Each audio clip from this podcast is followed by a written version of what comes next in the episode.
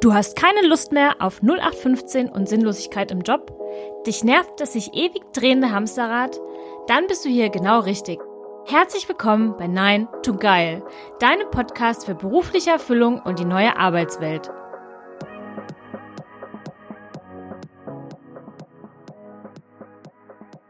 Welcome back, Freunde, zu einer neuen Folge von Nein to Geil. Ich freue mich, dass ihr wieder da seid, denn heute steigen wir nochmal tiefer in das Thema die neue Arbeitswelt ein. Und ein Buzzword, was man im Zuge der neuen Arbeitswelt immer zu hören bekommt, ist das Thema Selbstorganisation.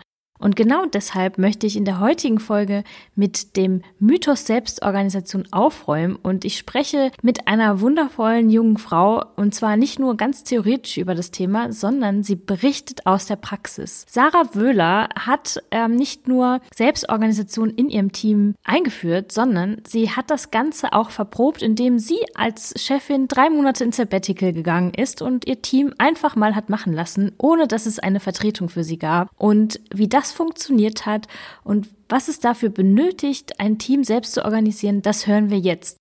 Sarah Wöhler ist Teil eines großen Konzerns, den wir in Deutschland auch sehr gut kennen, den sie aber aus bestimmten Gründen einfach nicht nennen möchte.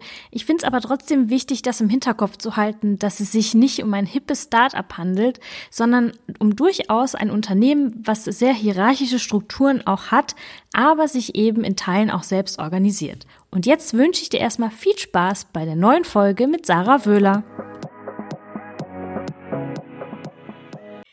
Ja, herzlich willkommen, liebe Sarah, zu dieser tollen Folge des Podcastes, denn wir sprechen heute über ein total cooles Thema, mit dem ich persönlich auch noch nicht so viele Berührungspunkte hatte. Wir sprechen über das Thema Selbstorganisation. Und wenn viele da draußen an die Art und Weise denken, wie ihre Teams organisiert sind, dann denken sie vielleicht auch oft an diesen Flaschenhalschef, durch den alles durch muss. Und Sarah, du hast es so schön in unserem Vorgespräch gesagt, bei jedem Radiergummi müssen sie zum Chef rennen und fragen, ob das so okay ist. Deshalb freue ich mich, mit dir nicht nur eine Gesprächspartnerin zum Thema an sich zu haben, sondern jemanden, der uns aus der Praxis erzählen kann. Herzlich willkommen, liebe Sarah. Ja, vielen Dank, liebe Stefanie, für die Einladung und dass ich hier sein darf und über dieses für mich persönlich auch super spannende Thema äh, berichten darf. Und jetzt war meine Einleitung schon so lange, aber ich möchte trotzdem das Wort direkt an dich übergeben. Erzähl uns doch mal, wer du bist, zuallererst mal, und wie du da hingekommen bist, wo du jetzt bist, zu einer Führungskraft, die selbst organisiert arbeitet. Mhm. Gerne. Also mein Name ist Sarah Wöhler, ich bin 33 Jahre alt und wohne äh, in Hannover. Und äh, ja, mein Weg, äh, Führungskraft zu werden, begann ähm, als duale Studentin in einem großen Konzern, in dem ich heute auch noch arbeite, über so klassische Referententätigkeit, Assistenztätigkeit. Und ich bekam dann mit 27 das erste Mal das Angebot, interimsweise eine Abteilung zu übernehmen für fünf Monate. Und die spannende Herausforderung war, dass das genau die Abteilung war, wo ich als Studentin äh, auch teilweise tätig war. Also ich ging als Studentin und kam wieder als Führungskraft, äh, so dass für mich äh, relativ klar war, okay, das wird jetzt eine Herausforderung und ich beschäftige mich nochmal intensiv mit dem Thema auch Führung, worauf kommt es an, und wie kann ich diesem, dieser Herausforderung erfolgreich begegnen? Das war so die, die erste Berührung mit dem Thema Führung. Ähm, und vor drei Jahren habe ich dann ähm, eine eigene Abteilung übernommen. Die, das sind ungefähr 30 Mitarbeiter. Ich bin Marketingleiterin, also wir kümmern uns äh, vorrangig um Marketingkampagnen und unter anderem auch um den Kundendialog, also insbesondere Beschwerdemanagement. Ja, das war meine nächste Führungsaufgabe und die Herausforderung bestand vor allem darin, dass die Mitarbeiter über vier Standorte verteilt sind, sodass ich ähm, ja, da das erste Mal auch mit so ja, Führung auf Distanz in Berührung gekommen bin. Was bedeutet das? Wie funktioniert das? Was sind die Herausforderungen? Und ich mich eigentlich schon immer mit Themen beschäftigt habe wie Organisationsentwicklung, Führungsverständnis. Und dann liegt ja so ein großes Thema wie New Work und alles, was sich auch im Bereich Digitalisierung abspielt, äh, auf der Hand. Und so kam es eigentlich zum ersten Mal auch mit dem Thema Selbstorganisation in Berührung. Spannend, ein richtig spannender Weg. Und ich finde es so schön, dass du sagst, du bist als Studentin gegangen und kamst als Führungskraft wieder. Und ich glaube, das geht ganz vielen so, dass sie dann erstmal nicht so wirklich wissen, wie fasse ich das Thema an. Es ist ja auch eine Frage der Positionierung. Man wurde bislang nur als Studentin wahrgenommen und kommt jetzt wieder als jemand, der, ähm, ja, der was zu sagen hat, in mhm. Anführungszeichen. Mhm. Deshalb vielen Dank für diesen kleinen Exkurs. Was bedeutet für dich Selbstorganisation? Ich würde sagen, wir legen jetzt erstmal so die Basis, ja. damit jeder weiß, wovon sprechen wir eigentlich, wenn wir von Selbstorganisation sprechen. Und wie sieht Selbstorganisation aus, beziehungsweise wie kann es aussehen? Also für mich bedeutet Selbstorganisation erstmal, dass Menschen eigenverantwortlich arbeiten und in der Lage sind, ähm, eigenverantwortlich Entscheidungen zu treffen. Also das Team weiß, warum existiere ich, was ist mein Beitrag und in der Lage ist, selbstständig ähm, diesen Beitrag zu erreichen.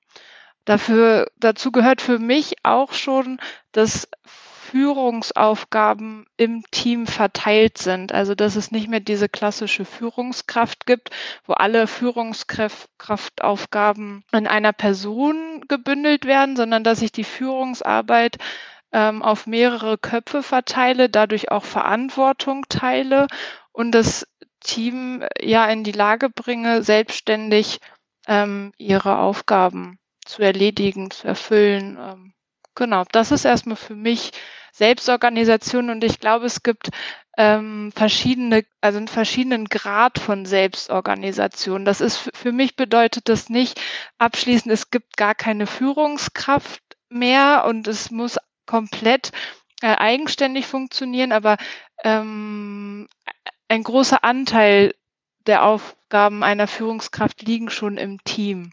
Und ähm, ich glaube, das ist auch, also das war für uns auch ein Weg dahin, ein Prozess dahin, immer mehr Selbstorganisation im Team zu verankern. Also es ist kein, kein Schalter, den ich einfach umdrücke und zack, jetzt ist das Team selbst organisiert, sondern ich glaube, das waren so Ausbaustufen, die auch immer weiter andauern. Bleiben wir doch gleich mal bei dem Thema. Wie bist du vorgegangen, um in deinem Team Selbstorganisation einzuführen, stufenweise, wie du sagst. Was war für dich wichtig? Und vielleicht wäre auch interessant zu wissen, an welche Herausforderungen bist du da gestoßen? Mhm. Ähm, ich sagte ja vorhin schon, mein Team arbeitet an verschiedenen Standorten, so dass für mich relativ schnell klar war, auch mit so Pendelwegen etc., dass ich nicht die Anforderung habe, dass jeder immer im Büro sein muss, weil ich war eh nie an allen Standorten gleichzeitig und sehe das auch nicht als sinnvoll an, sodass die erste Aussage von mir eigentlich war, arbeitet dort, wo es euch gut geht und habe damit schon die Verantwortung in die Hände der Mitarbeiter gelegt, zu entscheiden, wo arbeite ich? Arbeite ich von zu Hause oder arbeite ich aus dem Büro? Und wann arbeite ich? Also die volle Flexibilität eigentlich in die Richtung. Und das war so der erste Schritt in die Selbstorganisation, dass die Kollegen erstmal für sich lernen, gelernt haben, wo macht es Sinn zu arbeiten? Brauche ich gerade Ruhe? Mache ich was Konzeptionelles lieber von zu Hause oder brauche ich den Austausch mit Kollegen, mit dem Team? Dann gehe ich ins Büro. Also das war so der erste Grad der Selbstorganisation. Und das haben wir schon vor drei Jahren gestartet, so dass das damit eigentlich begann. Äh, und dann war mir sehr wichtig, weil du ja vorhin sagtest, so, ne, darf ich mir ein Radiergummi bestellen? Das klingt jetzt sehr überspitzt, aber ich wurde in ganz viele Entscheidungen mit eingebunden am Anfang. Ich habe das Team übernommen von einer Führungskraft, die schon eher, ich will nicht sagen, dem autoritären Führungsstil zugeordnet wurde, aber schon so diese Flaschenhalsführung. Ne? Viel lief über ihren Tisch. Es äh, wurde alles mitentschieden, es musste alles vorgelegt werden, sodass sich viele Mitarbeiter hatten, die eher verunsichert waren. Was darf ich denn jetzt selber, was nicht? Und zu vielem einfach eine Zustimmung brauchten. Und ich dann für mich gemerkt habe, wenn ich diesen Modus weiterfahre, äh, da brauche ich eine 60-Stunden-Woche, um irgendwie mit allen Themen klarzukommen. Und ähm, ich habe auch so viel Potenzial einfach in einzelnen Mitarbeitern gesehen, wo ich gesagt habe, hey, da braucht ihr doch jetzt echt keine zweite Meinung oder eine Entscheidung. Da habt ihr doch alle Fachkompetenzen und Ideen auf der Hand. Jetzt macht mal, traut euch, so dass ich sie sehr stark immer wieder geschubst habe in die Eigenverantwortung und gesagt habe, jetzt, ja, setz das um, so wie du das hier vorgetragen hast, das klingt super und jetzt mach mal und guck, was bei rauskommt, so dass sie einfach aus ihrer Erfahrung her lernen durften, mehr Selbstbewusstsein gesammelt haben und einfach auch fitter wurden, eigene Entscheidungen zu treffen. Das war so die zweite Ausbaustufe, also auch für die Fachthemen wirklich eigene Entscheidungen zu treffen und Verantwortung zu übernehmen und auch den Freiraum zu bekommen, eigene Ideen mal auszuprobieren oder Projekte, die sie schon ganz lange mal machen wollten, äh, auch anzugehen.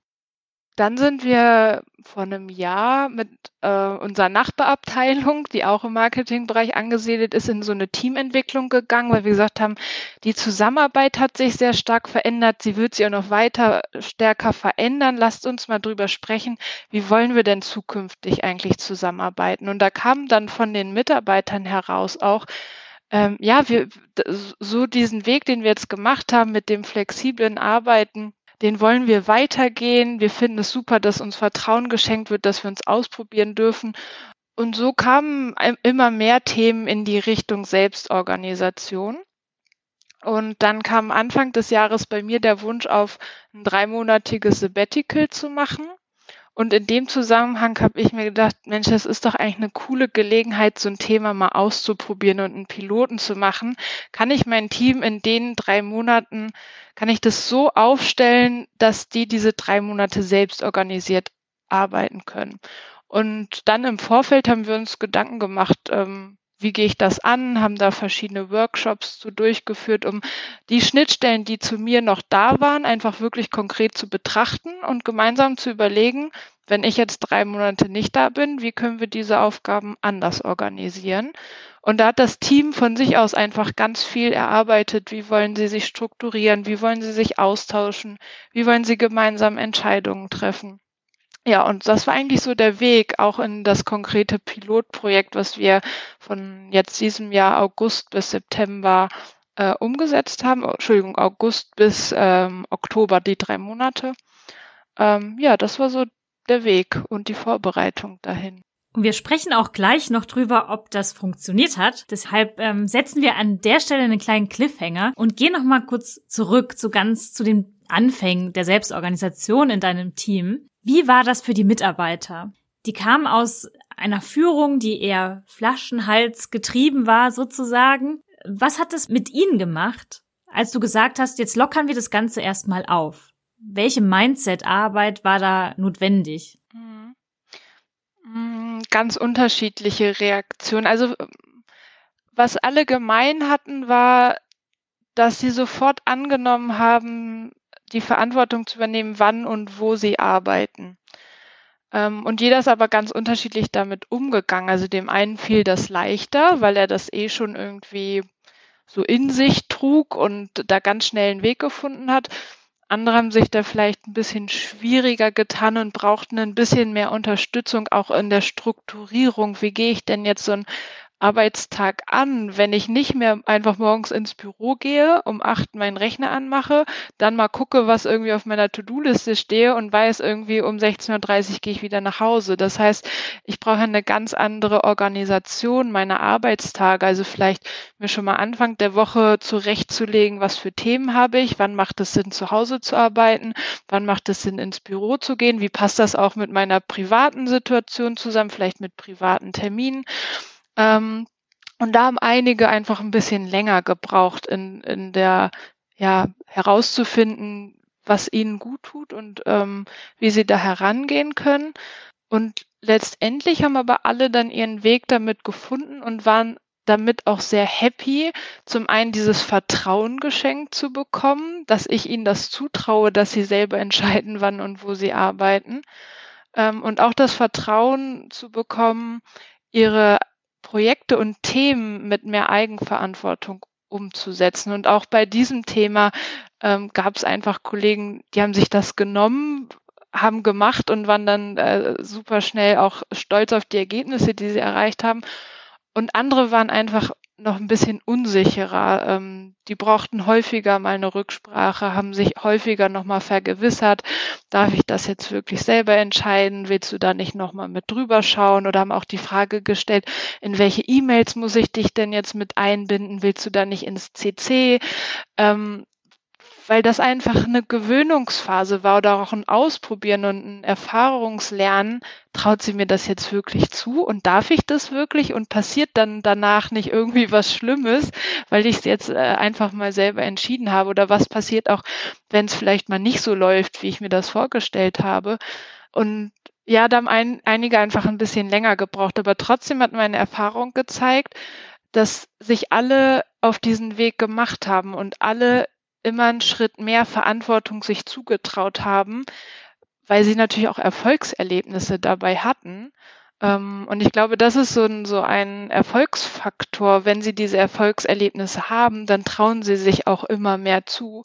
Aber die muss man ihnen halt ermöglichen und man muss es dann halt auch mal aushalten. Das kam dann auch natürlich dazu, dass mich mein Chef mal was gefragt hat und ich konnte dazu nichts sagen, weil ich halt nicht eingebunden war in das ein oder andere Thema. Und ich glaube, das ist die Herausforderung auf Führungskräfteseite, wenn man dann diesen Weg geht, es einfach auch aushalten zu können, nicht überall eingebunden zu sein und nicht zu allem aussagekräftig zu sein und trotzdem den Mitarbeitern da den Rücken zu stärken. Das ist so witzig, dass du genau dieses Thema mit dem E-Mail schreiben und CC benannt hast, weil ich habe meine Zeit lang eine Führungskraft gehabt, das ist jetzt auch schon ein paar Jahre wieder her, die war sehr, sehr im Mikromanagen. Und das ist ja mhm. genau das, was du sagst, so dieses immer wissen, was jeder Mitarbeiter zu jedem Zeitpunkt tut. Und ich kann mich dran erinnern, sie war mal drei Monate zu Hause, weil sie krankheitsbedingt mhm. ausgefallen ist. Und selbst während der Zeit, in der ich sie halt vertreten habe, musste ich sie in jede E-Mail in CC nehmen. Und wohlgemerkt, die Dame war krank zu Hause mhm. und sollte sich eigentlich ausruhen, aber ihr fehlte da so dieses Vertrauen und jeden Abend rief sie mich an und wir sind zusammen alle E-Mails durchgegangen. Als ich dann in den nächsten Job gewechselt bin und mehr Freiheiten hatte, war ich plötzlich auch verunsichert und habe mich gefragt, in welche E-Mails muss ich meinen Chef denn jetzt wirklich CC nehmen? Weil das war wieder eine ganz andere Welt und das finde ich so spannend daran, dass du sagst, das ist so ein Vertrauen in die eigenen Fähigkeiten und Kompetenzen, das muss auch erstmal wachsen. Mhm. Also total ähm, tolle Geschichte. Jetzt zoomen wir mal kurz nochmal weiter raus. Wie hat denn dein Unternehmen reagiert, als du gesagt hast, ich möchte jetzt einen Weg gehen, der so vorher noch nicht ausprobiert wurde? Ich muss gerade mal überlegen. Also ich glaube, als ich mit meinem Chef darüber gesprochen habe, war die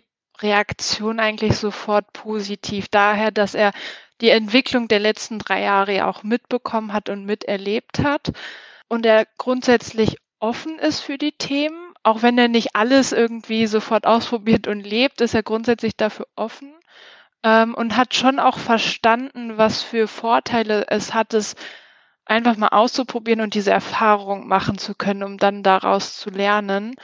Und ähm, ich glaube, was auch dagegen sprach, ich meine, drei Monate sind jetzt kein ganzes Jahr, es wäre ein überschaubarer Zeitraum. Dass auch die andere Variante, wir suchen jetzt eine Vertretung oder einer aus dem Team übernimmt das, für ihn jetzt nicht so eine große Rolle gespielt hat. Er hat mir da, glaube ich, vertraut. Also er hat gesehen, dieser, dieser Weg der letzten drei Jahre, äh, der ist richtig und ähm, hat auch mitbekommen, wie einzelne Mitarbeiter sich einfach entwickelt haben in dieser Zeit und auch was für Themen wir in dieser Zeit umgesetzt haben, dass er da, glaube ich, auch einfach das Vertrauen gehabt hat. Ich glaube, das war in dem Moment einfach wirklich eine glückliche Situation. Ich weiß nicht, ob das in jedem Unternehmen so ist. Bei uns steht man eigentlich dem Thema New Work und auch das Thema flexible Arbeit grundsätzlich offen gegenüber und hat erkannt, was das für Vorteile einfach haben kann. Und für wie wichtig erachtest du Selbstorganisation im Kontext von New Work? Was würdest du dir da wünschen, was in der Arbeitswelt passiert? Ich empfinde es als sehr wichtig, ähm, in dem Sinne einfach die Potenziale, die bei vielen Mitarbeitern da sind, zu heben. Ähm, weil ich erlebt habe, was passiert, wenn man ihnen Vertrauen und Freiraum schenkt und ihnen ähm, ja, sie auch dabei unterstützt, sich zu entwickeln, ähm, was das an Motivation stiften kann und auch was für Ideen dabei entstehen, weil sie nicht im sag ich mal, im Keim erstickt werden, weil ich als Führungskraft irgendwie gleich drauf gucke und sage, nee, das geht nicht und das geht nicht und das machen wir mal so, sondern mich darauf einlasse, was einfach im Team da ist an Ideen deshalb empfinde ich das so extrem wichtig, diesen Raum zu geben und einfach das zu nutzen, was da ist. Weil ich finde es immer so kurios. Äh, da gibt's Kollegen, die bauen Häuser, die leiten einen Chor, die sind irgendwie Fußballtrainer bei irgendwie ihren Kindern, bei der Hobbymannschaft. Und die haben so viele Talente. Und dann gibt's aber so viele Mitarbeiter, die kommen morgens zur Arbeit, setzen dann irgendwie ihre Maske auf und legen alles ab, was sie irgendwie so an Talenten haben äh, weil sie glauben oder das auch so erlebt haben, dass da halt jetzt dieser Chef ist und der weiß es irgendwie besser und ich muss mich dem anpassen. Und dadurch vertut man so viel. Und ich glaube, dieses Thema Selbstorganisation ist halt eine Chance, diese Talente und die Potenziale der Mitarbeiter einfach viel besser fürs Unternehmen zu nutzen. Aber es bedingt halt, dass sich was in der Führung verändert und auch ja in der Haltung der Unternehmen und der Führungskräfte, solche Dinge zu fördern und zu unterstützen. Es erfordert auch, dass man diese Talente auch sehen will. Mhm. Und nicht nur sagt, das ist jetzt dein Jobprofil, dafür musst du das und das tun und mehr wollen wir nicht, aber auch nicht weniger, sonst gibt es eine schlechte Bewertung am Jahresende. Und deshalb finde ich es so total wichtig, was du sagst, so dieses Talente, Potenziale nicht zu verkennen, weil die einfach so total wichtig sind. Und ja, also toll, dass du das gesagt hast. Würdest du denn sagen, jedes Unternehmen kann sich selbst organisieren oder gibt es da auch Voraussetzungen, kulturell, strukturell? Also es gibt definitiv, glaube ich, Voraussetzungen und ich weiß auch nicht, ob es wirklich im, in jedem Kontext funktioniert und vielleicht die richtige Variante ist. Aber Aspekte davon finde ich eigentlich immer wichtig, weil so ein paar Voraussetzungen sind ja zum Beispiel einfach was habe ich für ein Menschenbild? Also wie gucke ich auf Mitarbeiter? Das, was du eben auch nochmal betont hast. Ähm, das ist, finde ich, so eine Grundvoraussetzung und die sollte überall möglich sein. Ich finde, überall sollte es möglich sein, äh, in, in Mitarbeitern Talente zu, zu sehen und ihnen diesen Raum zu geben. Aber Selbstorganisation an sich ist, glaube ich, dann sehr kontextabhängig. Und ich finde, es braucht bei den Teams halt einen gewissen Reifegrad. Also ich muss halt alle Kompetenzen vorhanden haben, um wirklich die Aufgaben, die dieses Team erledigen muss, äh, erledigen zu können und auch eine gewisse Erfahrung bei den Themen haben. Ähm, ich glaube auch, dass das Team schon gewisse Erfahrungen gesammelt haben sollte, was es heißt, Verantwortung zu übernehmen und eigene Entscheidungen zu treffen. Sei es sowas wie erstmal selber zu entscheiden, wann arbeite ich denn und wo arbeite ich. Also sowas in, im Kleinen zu beginnen und das zu entwickeln. Ich glaube, das ist wichtig. Also ich glaube, ich kann nicht äh, so ein Thema von heute auf morgen umsetzen. Und dann, glaube ich, braucht es auch im Außen ein paar Rahmenbedingungen. Also ich glaube, es eignet sich vor allen Dingen dann, wenn ich ähm, ein sehr dynamisches Umfeld habe und einfach häufig verschiedene Anforderungen an die Produkte, die ich liefern muss. Also wo es einfach gefordert ist, eine hohe Innovationskraft und auch viele Ideen äh, zu entwickeln. Ich glaube, da ist es einfach immer wichtig, das im Team zu machen ähm, und auch einfach Freiraum zu, dafür zu schaffen. Genau. Also ich glaube schon, es braucht gewisse Rahmenbedingungen im Außen und es braucht einen gewisse, gewissen Reifegrad äh, im Innern. Ich glaube aber, dass es für viel mehr Unternehmen sinnvoll ist und eine ja, Idee drüber nachzudenken, als sich manche Unternehmen im Moment vorstellen können. Ich denke, das liegt auch ein Stück weit daran, dass man mit Selbstorganisationen so verbindet, dass alle Hierarchien abgeschafft werden. Es gibt niemanden mehr, der an der Spitze steht.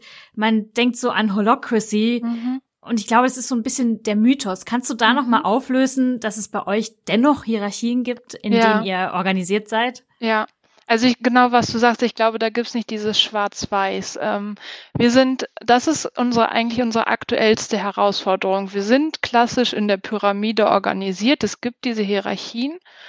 Ähm, und dennoch haben wir das versucht auszuprobieren mit den ganzen Rahmenbedingungen, die solche Strukturen mit sich bringen.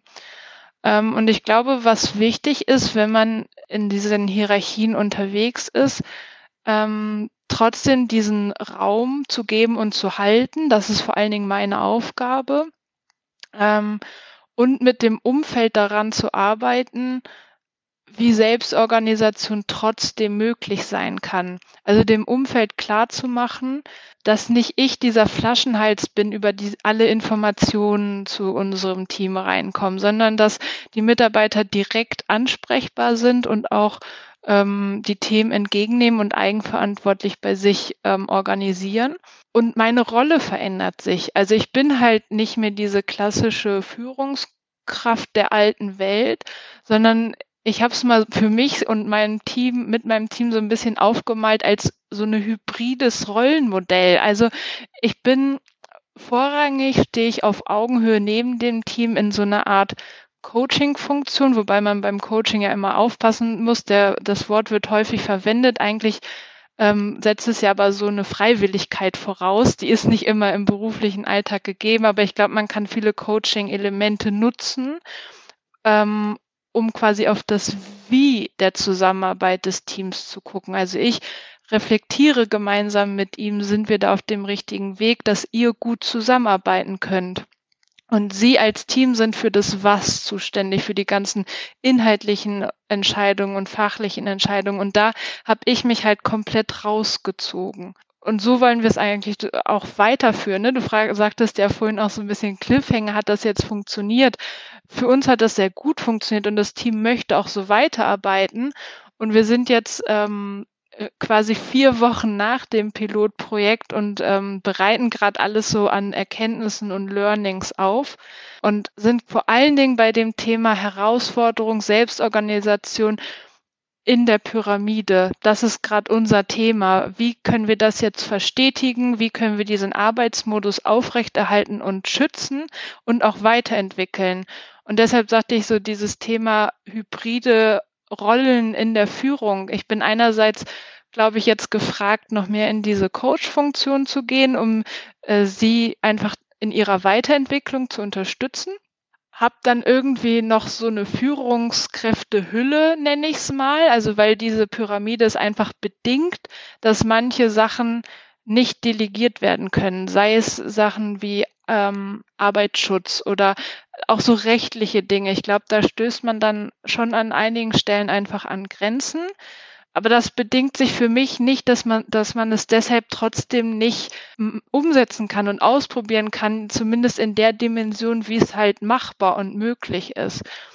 Und die dritte Rolle ist letztendlich eine Expertenrolle. Also ich habe dadurch ganz viel Zeit gewonnen, in den Themen unterwegs zu sein, wo ich einfach eine fachliche Expertise besitze und das Unternehmen davon profitiert, indem mein Team einfach selbst organisiert unterwegs ist, mich weniger braucht, kann ich mich zum Beispiel in Themen einbringen, wie bei uns eine Transformationsoffensive, wo wir uns mit Organisationsentwicklung beschäftigen, wo ich jetzt diese Erfahrungen mit reinbringen kann, um andere Teams da drin zu beraten und zu unterstützen. Ähm, und so werden einfach auch Kapazitäten frei und aus meiner Sicht sehr effizient genutzt. Also ich habe meinem Team nach diesen drei Monaten die Frage gestellt, wenn ihr mir jetzt einen Führungsauftrag geben müsstet, also ihr bestellt jetzt bei mir Führung, was braucht ihr denn dann noch? Und die Aussage war eigentlich, halte uns diesen Rahmen, wir wollen so weiterarbeiten und sei bitte für inhaltliches Sparring dann da, wenn wir als Team doch nochmal deine Meinung haben wollen. So, das waren im Prinzip die beiden Aufträge, die ich bekommen habe. Und das füllt bei mir keine, weiß ich nicht, 39 Stunden Woche. Also das ist einfach in sehr viel effizient, also meine Führungsarbeit kann ich dadurch sehr viel effizienter steuern und dadurch wird einfach Zeit frei für die Themen, wo viele mal sagen, ja, das schaffen wir nicht, das bleibt dann liegen. Und dafür ist halt jetzt einfach Zeit, sich genau mit den Themen zu beschäftigen, die es eigentlich braucht und mit denen man sich eigentlich beschäftigen sollte. Und das ist für mich ganz viel einfach Arbeit am Unternehmen und wie entwickle ich das weiter. Liebe Sarah, ich möchte dir an der Stelle mal ein großes, großes Kompliment aussprechen. Denn was du beschreibst, klingt jetzt aus deinem Mund so selbstverständlich und das ist das Selbstverständnis, was du lebst. Aber ich glaube, was viele Führungskräfte davon abhält, genau diese Strukturen, wie du sie vorlebst, zu leben, ist ihr riesengroßes Ego.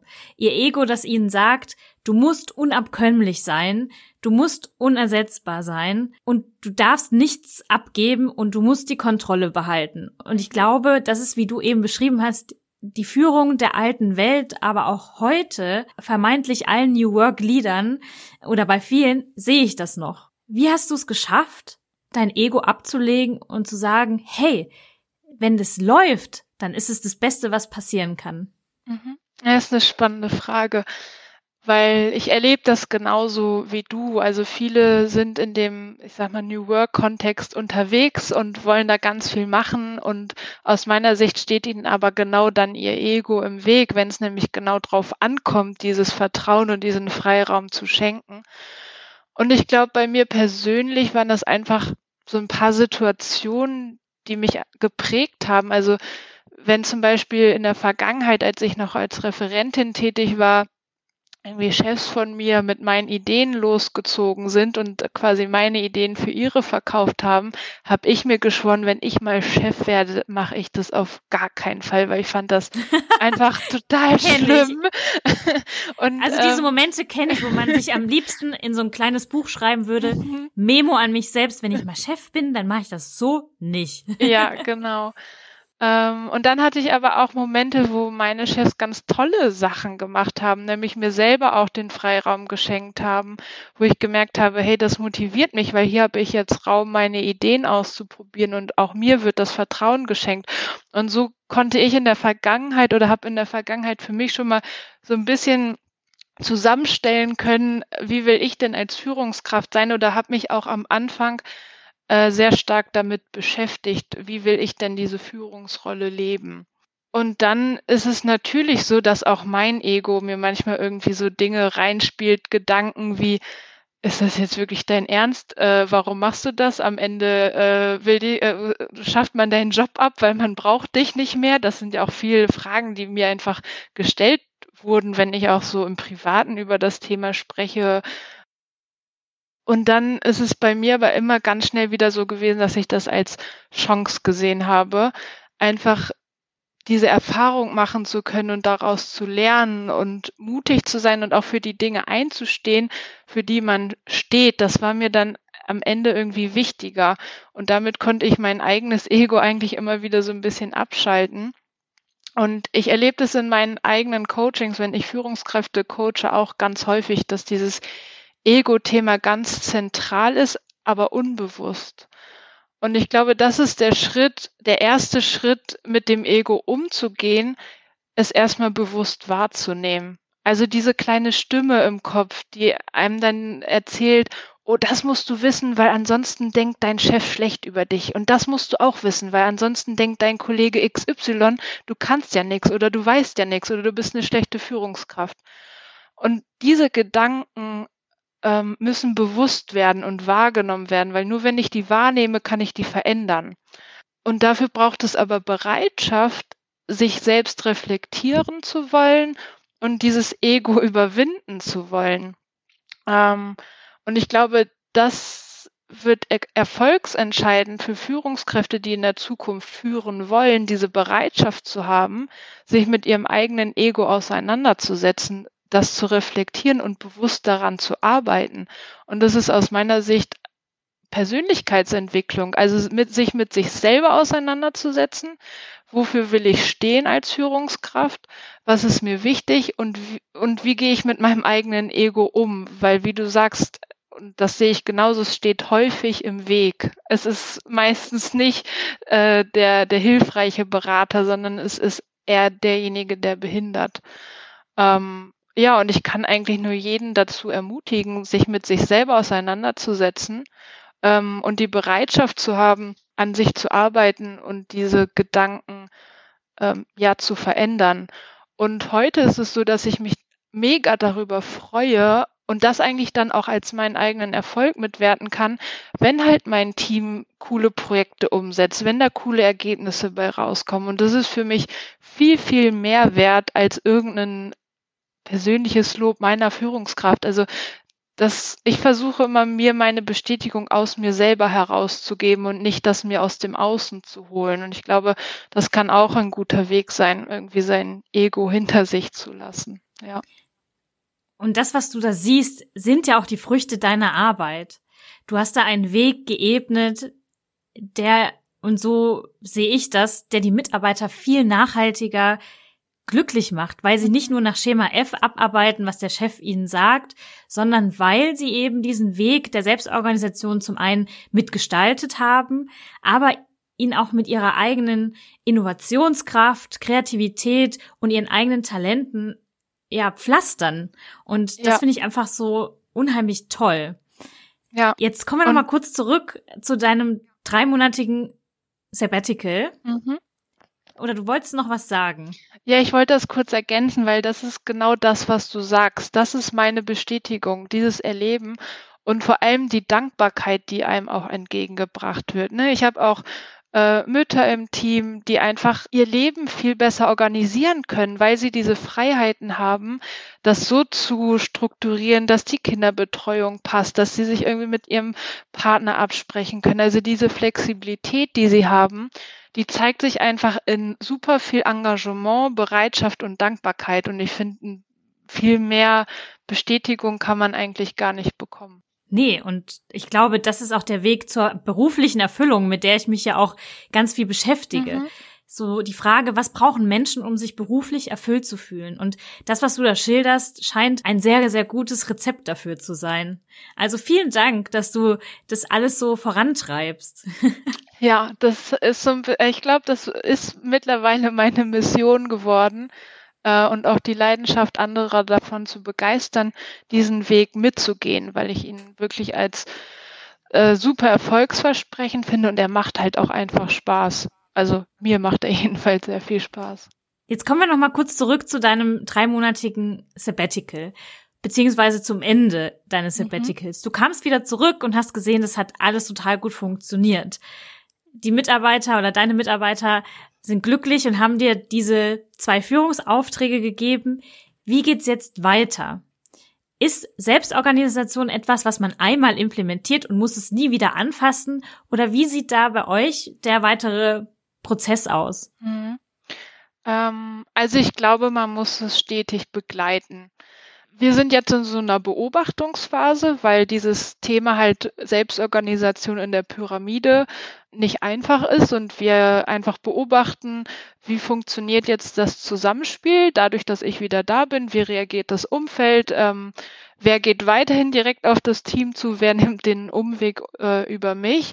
Und ähm, das lassen wir aktuell noch über einen Coach begleiten, der mit uns äh, Retroperspektiven macht am Ende des Monats, einfach zu gucken, wie lief der Monat, ähm, wo gab es Herausforderungen und wie können wir mit denen zukünftig umgehen. Und wir planen auch, das weiterhin so zu machen, einmal im Monat, weil ich glaube, dass das schon einer der Schlüssel ist, ähm, im Gespräch zu dem Thema zu bleiben, es nicht nämlich als Selbstläufer zu nehmen und sich da stetig weiterzuentwickeln. Ich glaube, es wird da keinen Stillstand geben und auch keinen kein Zustand, wo man sagt, so jetzt haben wir wirklich irgendwie die Selbstorganisation erreicht, sondern da wird es immer wieder Rädchen geben, an denen wir drehen müssen und sich unser Geschäft entwickelt sich ja auch weiter. Ähm, und für uns ist so diese monatliche Retro im Moment ähm, eins der Tools, die wir nutzen, um uns da äh, immer wieder zu reflektieren und dran zu arbeiten. Ich wünsche euch weiterhin auf jeden Fall noch viel Erfolg, viel Freude, viele tolle Ideen, die ihr umsetzt und vor allem viel Spaß. Ich möchte abschließend aber noch mal kurz auf deine Arbeit als Coach eingehen. Mhm. Du hast ja eben gesagt, du coachst Führungskräfte, die in ihrem Prozess noch nicht so weit sind wie du. Wie sieht da deine Arbeit aus? Für alle, die jetzt Feuer gefangen haben und ein bisschen mehr so arbeiten möchten, wie du das tust. Ja, ähm, also aktuell arbeite ich äh, im Rahmen von Coaching-Programmen, die gehen äh, acht Wochen. Und dort beschäftigen wir uns vor allen Dingen mit dem Thema innere Haltung. Also wie muss ich mich als Führungskraft weiterentwickeln, ganz persönlich, um diese Chancen, die in der flexiblen Arbeit ähm, liegen, zu nutzen. Und das sind so Themen ähm, Wie gehe ich da oder wie schenke ich meinen Mitarbeitern Vertrauen? Wie gehe ich damit um, wenn ich das Gefühl habe, oh, jetzt bin ich aber eine schlechte Führungskraft, weil ich kann auf das Thema XY keine Antwort geben. Ähm, das sind eigentlich so, so die Themen, die wir im Coaching behandeln. Ähm, und Anlass ist meistens, dass sich Führungskräfte entweder überfordert fühlen, weil sie noch in dieser Flaschenhalsfunktion drin sind und merken, ich komme damit eigentlich nicht weiter. Die Informationsflut steigt immer mehr. Es gibt immer mehr Abstimmungsbedarfe. Ich schaffe es nicht mehr, in allen Themen immer drin zu sein und dann anfangen, sich nach Alternativen umzusehen, weil sie merken, wenn ich jetzt nichts verändere, dann bleibt entweder ich auf der Strecke, mein Team bleibt auf der Strecke, aber wir werden so nicht erfolgreich sein. Das ist so meistens der Anlass, warum Führungskräfte dann ins Coaching kommen. Ähm, und dann auch mit der Bereitschaft, etwas zu verändern, die dann schon mal geschnuppert haben, so entweder äh, remote zu arbeiten oder jetzt ja auch durch Corona häufig gezwungen sind, äh, einfach von zu Hause zu arbeiten und äh, nicht geübt sind, auch auf Distanz zu führen. Ähm, und dieses Thema Führen auf Distanz dann auch zum Coaching-Thema machen. Ja, das sind eigentlich so die Anlässe, warum äh, die Führungskräfte ins Coaching kommen und wir arbeiten dann sehr stark an dem Thema Haltung. Ähm, ja, welche Perspektiven helfen mir um flexible Arbeit wirklich erfolgreich zu nutzen? Wie kann ich meinen Arbeitsalltag gestalten? Ähm, ja, das sind eigentlich so die Themen, die wir dann im Coaching haben. Und wer jetzt Unterstützung von Sarah haben möchte, der findet wie immer alle Informationen in den Show Notes. Und an der Stelle bleibt mir nur zu sagen, vielen Dank, liebe Sarah, für diesen tollen Praxisbericht, der ehrlich, offen, authentisch und spannend zugleich war. Vielen, vielen Dank, dass du heute Gast warst. Gerne. Ich bedanke mich für deine Einladung, Stefanie. Uh, und finde es toll, dass uh, im Rahmen dieses Podcasts uh, wirklich Platz ist für diese Themen. Und ich hoffe, dass ich ganz viele Menschen einfach dafür begeistern konnte, da reinzuschnuppern und ähm, ja, die Entwicklung mit voranzutreiben. Da bin ich mir absolut sicher. Den Schlussworten von Sarah ist eigentlich gar nichts mehr hinzuzufügen, denn ich hoffe, genau wie sie, dass dir die Folge gefallen hat und dass du für dich und deine persönliche Arbeitswelt Inspirationen mitnehmen konntest. Alle weiteren Infos zu Sarah und zu mir findest du wie immer in den Show Notes und ich würde mich über eine Bewertung meines Podcastes bei iTunes riesig freuen, falls dir die Folge oder meine anderen Folgen gefallen haben. Bis dann, deine Steffi.